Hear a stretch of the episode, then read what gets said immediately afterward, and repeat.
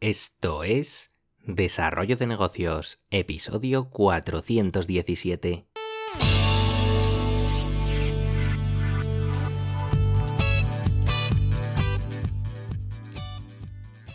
Muy buenos días, ¿qué tal? ¿Cómo estás? Bienvenido, bienvenida de nuevo al podcast Desarrollo de Negocios, el programa donde ya sabes, hablamos de ideas, de casos, de estrategias, de oportunidades, de mentalidad, de todo aquello que puede ayudarte a crear y mejorar tus propios proyectos online. Al otro lado del auricular, lo sabes, Álvaro Flecha, me puedes encontrar en álvaroflecha.com. Y bien, hoy vamos a hablar de ideas y de qué hacer con ellas. Eh, si eres oyente de este podcast, pues es posible que te hayas encontrado alguna vez en esta situación ya sea en el mundo de las ideas de negocio o simplemente intentando tomar una decisión sobre cualquier tema. Te pasa que, pues eso, tienes ideas para aburrir, mil opciones por las que decantarte y otras tantas cosas que te gustaría aprender, pero claro, abarcar todo es imposible. Precisamente yo este fin de semana pues me he visto en una situación parecida, en mi caso, en el mundo de la formación. Eh, por motivos que no vienen al caso, mm, me he visto atrapado en una especie de, de vorágine de temas sobre los que me encantaría aprender. Y nada, la cuestión es que me, he sentido abrumado, demasiadas cosas y mi tiempo, pues claro, es, es el que es y es muy limitado y no puedo aprender todo. Eh, por mucho que podamos estirar el chicle de la productividad y aunque seamos los mejores gestores de tiempo del mundo, siempre vamos a estar limitados por esas 24 horas. Eh, y ya no solo por tiempo, que sería el factor más crítico, sino por, nuestra propia mente. Todo tiene un límite y, nuestra capacidad para, para tomar decisiones, para aprender, para poner en práctica las cosas, pues eh, es algo que, se desgasta y se desgasta más rápido de lo que pensamos. Eh, volviendo al tema de las ideas. Supongo que todo emprendedor pasa por fases en las que pues, tiene mil proyectos en mente y quiere ponerlos todos en marcha, a la vez, si es posible. Renunciar a llevar a cabo nuestras ideas es algo que nos duele como una puñalada. Tendemos a idealizar nuestras ideas, valga la redundancia, y las vemos como, si fueran nuestras hijas. Veamos algunos de los mayores problemas a los que nos enfrentamos por el hecho de querer poner en práctica todas nuestras ideas al mismo tiempo.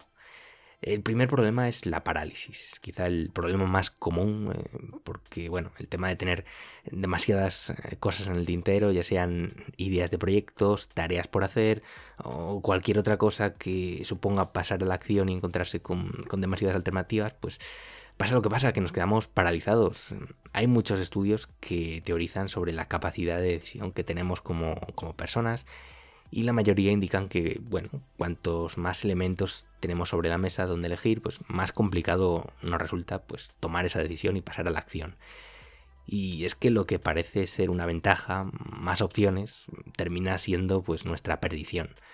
Eh, lo que al final suele ocurrir es que terminamos bloqueados y no hacemos nada, directamente no hacemos nada. Y al final es que nos pasa como, como al burro aquel de la famosa historia, la famosa fábula, que no terminaba de decidirse sobre qué hacer, si ir al cubo a beber agua o ir al montón de heno y comer.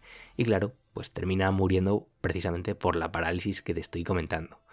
Ahora la situación se complica aún más, ya que somos unos burros rodeados de agua, de Coca-Cola, de chuletas y de todos los manjares que, quieras incluir. Tenemos demasiadas cosas sobre la mesa y, al final pues eh, terminamos paralizados y esto no puede ser.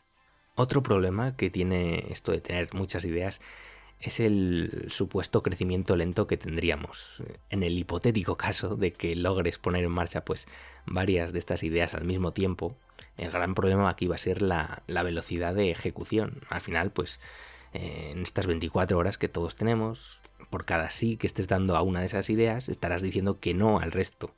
Y al final terminarás con una variedad de proyectos en los que has establecido los cimientos, pero no habrás avanzado demasiado.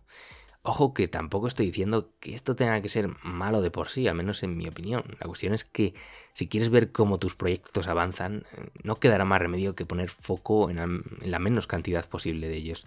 Igualmente, si lo que quieres es ir aprendiendo, hacer pruebas o simplemente pues tampoco estás demasiado interesado en, en, obtener resultados de forma más o menos rápida, pues puedes optar por este camino. Aunque ya te digo que lo difícil es llegar a él, ya que la mayoría de personas terminan en esa fase de, parálisis o en la fase que te voy a explicar a continuación, que es en la fase de, altas probabilidades de, abandono. Porque incluso ya logrando el hito este de, superar esa fase de parálisis y ponerte con varias cosas a la vez, eh, pues incluso teniendo claro que la cosa no va a ir precisamente rápida, pues ya te digo, es muy probable que tus proyectos acaben convirtiéndose en, muertos vivientes, en zombies, proyectos zombies. Y empezar proyectos y dejarlos abandonados por falta de tiempo es, una pena, porque seguramente pues, muchos de ellos hubieran tenido posibilidades si se les hubiera dado pues el mismo suficiente como para hacerlos, para haberlos eh, desarrollado correctamente. Y creo que en esta trampa caemos todos los emprendedores, grandes y pequeños. Y ni te imaginas la de proyectos zombies que circulan por internet y ya te digo, de todo tipo de emprendedores. Y es que si seguimos añadiendo proyectos a nuestro bolsillo, no nos quedará otra que ir dejando rezagados por el camino. Y al final, eh, aquel proyecto en el que pensábamos ir poco a poco, invirtiendo, no sé, una hora cada día, pasa a recibir solo un par de horas de atención a la semana, luego ese par de horas de atención a la semana se convierte en un par de horas al mes, y así es como nacen los proyectos zombie. Y estos son solo algunos de los problemas, porque habría muchísimo más. O sea que no me voy a enrollar más en ello porque vamos a tratar de ponerle solución, eh, o al menos a ser conscientes cada vez que nos enfrentemos a una situación similar, de que si caemos en esta trampa, pues que sea sabiendo lo que hacemos. Eh, un primer consejo te diría que pienses que no es un adiós, sino una especie de hasta pronto, un hasta luego. Este apartado yo creo que es una especie de terapia para aprender a dejar ideas atrás sin que nos duela tanto. Que le digamos no a una de ellas no significa eh, que eso sea un no eterno, un no definitivo. Cada idea puede tener su momento. Y sí, muchas ideas van a caducar, pero si lo piensas, eh, no sé, ¿de verdad importa tanto?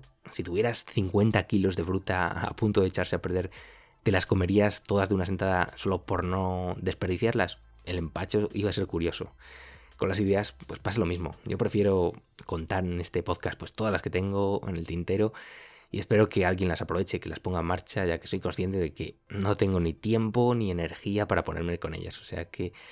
Así que bueno, mm, es eso. No, te encariñes tampoco demasiado. Si tienes que regalar las ideas, regalas, las tiras, las haces lo que quieras con ellas. Pero bueno, que, tampoco mm, tengas ese sentimiento por ellas como si fueran, como te decía al principio, tus hijas, porque, porque no lo son, no pasa nada. Y bien, pasamos ahora a la fase de elección de la idea. Yo te diría que elijas una que tenga el éxito asegurado, porque sí, hay ideas que tienen el éxito asegurado, pero igual la definición de éxito no corresponde con la que se suele encontrar por ahí. Con ideas de éxito asegurado me refiero a que te aporten valor pase lo que pase, aunque nadie te compre nada de lo que sea que vendas. Si quieres aprender algo en concreto, nada mejor que lanzar un proyecto relacionado con, ello, un proyecto real. Imagina que quieres aprender, pues, no sé, todo lo relacionado con el mundillo de los e-commerce.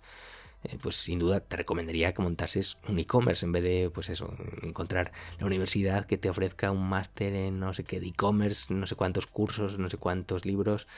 Eh, ya sabes, al final la práctica es la mejor formación y ya te digo, este tipo de ideas de éxito asegurado a mí me encantan. Eh, ya te digo, puede que no vendas nada, pero el aprendizaje que te llevas no tiene precio.